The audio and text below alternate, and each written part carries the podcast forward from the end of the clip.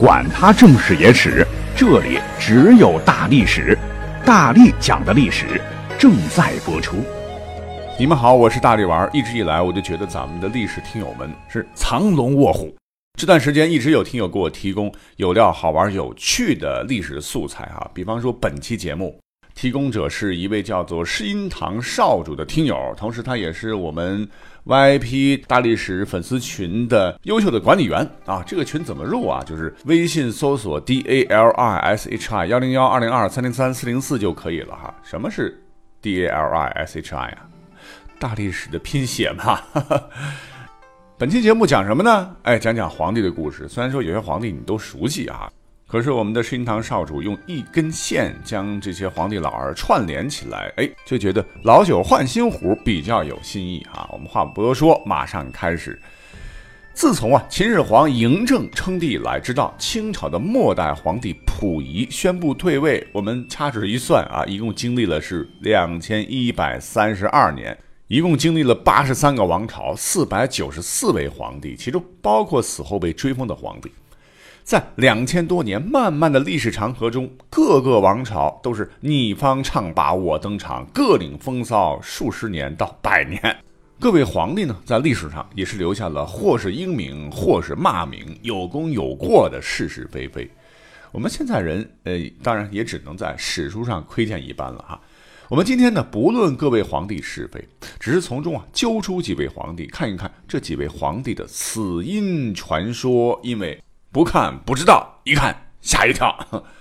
要说中国的帝王，首先要说的一定是开天辟地 Number One 的秦始皇，对吧？他是统一六合，一统八荒，大秦帝国横行天下，无人能挡。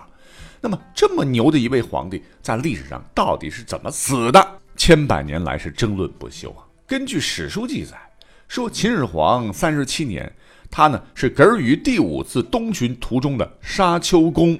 有专家就认为，秦始皇之死乃是赵高所为。一个原因可能是赵高的这个父兄啊，是在长平之战被秦军是坑杀了啊，有这个杀父杀兄之仇，所以呢满怀仇恨想报复啊。还有一种原因就是说，当时的赵高呢和秦朝的风云人物蒙恬、蒙毅兄弟啊有仇。蒙家这两兄弟呢一文一武。在秦朝举足轻重，不仅被秦始皇看中，而且还是公子扶苏最为倚重的人。但是呢，公子扶苏对赵高却一直看不上眼儿。赵高心里面就憋屈啊。那秦始皇如果嗝了，我后台倒了，扶苏上位，他看不上我，而且我和蒙家两兄弟的关系还这么差，自个儿肯定不受新皇待见，早晚会被这疙瘩给玩死啊。赵高是前思后想。干脆为了自个儿的性命，一不做二不休，老奴要先下手为强。所以呢，赵高是千方百计的不能让公子扶苏登基，而秦始皇另一个儿子胡亥啊，历史上一直是无能之人，他就想方设法的让胡亥登基，那自个儿就很容易掌控他了。可是胡亥登基他有障碍啊，那前提就是必须除掉扶苏，干掉秦始皇。可是问题是，秦始皇身边的守卫众多，赵高虽然有机会是干掉秦始皇的，呃，但是自个儿也会因为弑君之罪被弄死，所以赵高可能是在巡游途中，趁着守卫松懈的情况下，不知道是投毒啊，还是一刀子囊死啊，还是活活掐死啊，总之就把秦始皇给做了。那么之前一些史书在描写秦始皇死后赵高的所作所为，感觉他确实有点怪。比如说，秦始皇死的时候密不发丧，为了隐瞒秦始皇之死，赵高命令其他人如生前一样向秦始皇的马车当中送食物、送文书。但是由于天气炎热，秦始皇的尸体发出了臭味，为了掩盖尸臭，赵高命令下人拉来两车咸鱼，放在秦始皇的马车后面。呃，有意思的是，关于咸鱼的这个典故，正是因为咸鱼掩盖了秦始皇的这个尸体的臭味嘛，因此后世制造咸鱼的人往往把秦始皇树立为他们行业的行业祖师。为什么不立赵高呢？这点子不是赵高想的吗？之后，赵高这次无法无天，竟然假传圣旨，自己轻松的帮助胡亥上台，实际掌握了秦朝。当然了，这只是一种说法了，哈。那最近呢，有些专家在一本叫做《赵正传》的这本史书当中，又发现了里边的一些记载，哎，竟然和我们从小到大的认知完全不同。那么在《赵正传》里边记载说，秦始皇当年整个立储过程中啊，都是秦始皇和李斯在商量，赵高压根就没有参与其中，而且立胡亥当自个的合法继承人，也是秦始皇认同的。根本就没有脚抄假传圣旨一说哈。如果这本书里边记载的是真的，那千百年来我们是的确冤枉了赵高啊。那么千古一帝秦始皇到底是怎么死的呢？有很多专家又持第二种观点，就认为秦始皇是死于疾病啊。因为秦始皇是个苦孩子哈，小的时候呢患过结核性脑膜炎，后来又得了癫痫病啊，并经常发作。那么，在公元前二百一十八年，他东巡时在杨武的博浪沙遭人行刺，身后的一辆副车被刺客用重锤砸得稀碎。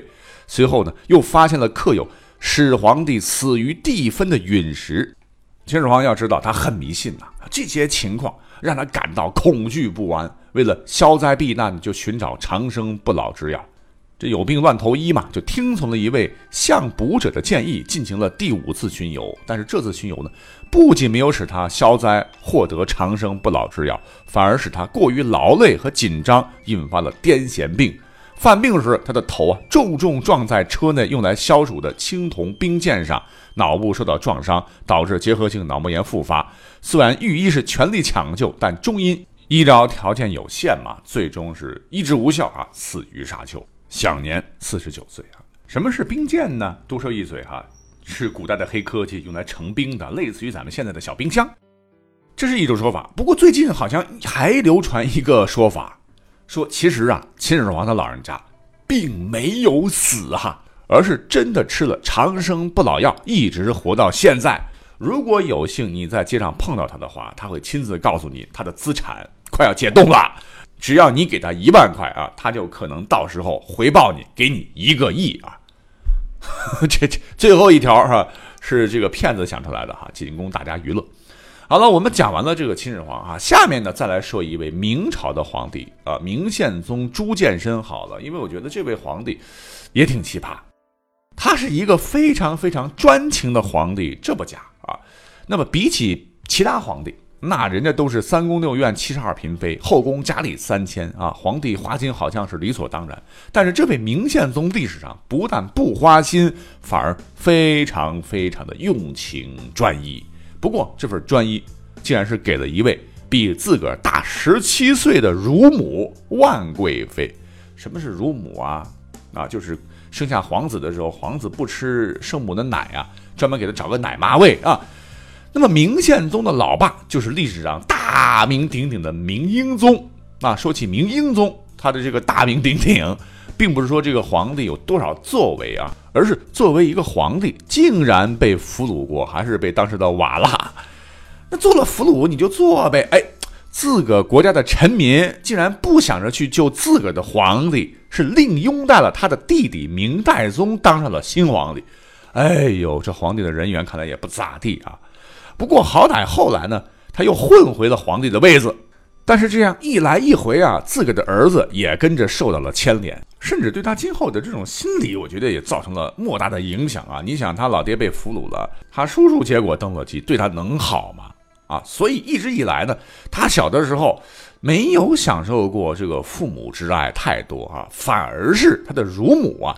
呃，对自己特别的温暖，嗯，所以呢，他就对乳母产生了恋母情结。那么后来明宪宗登基之后呢，对这个比自个儿大十七岁的老阿姨一往情深呢，根本就无法自拔。他对万贵妃真是万千宠爱集于一身，在他眼中，那真的是六宫粉黛都没有了颜色，都是黑白的哈。讲到这儿，肯定有人就问了：那会不会是万贵妃真的像乔罗殿下那样极度美颜之后，给人的感觉那就是国色天香啊，把皇帝迷的是团团转啊？所以皇帝是不顾年龄对这位贵妃的爱恋一点不减啊？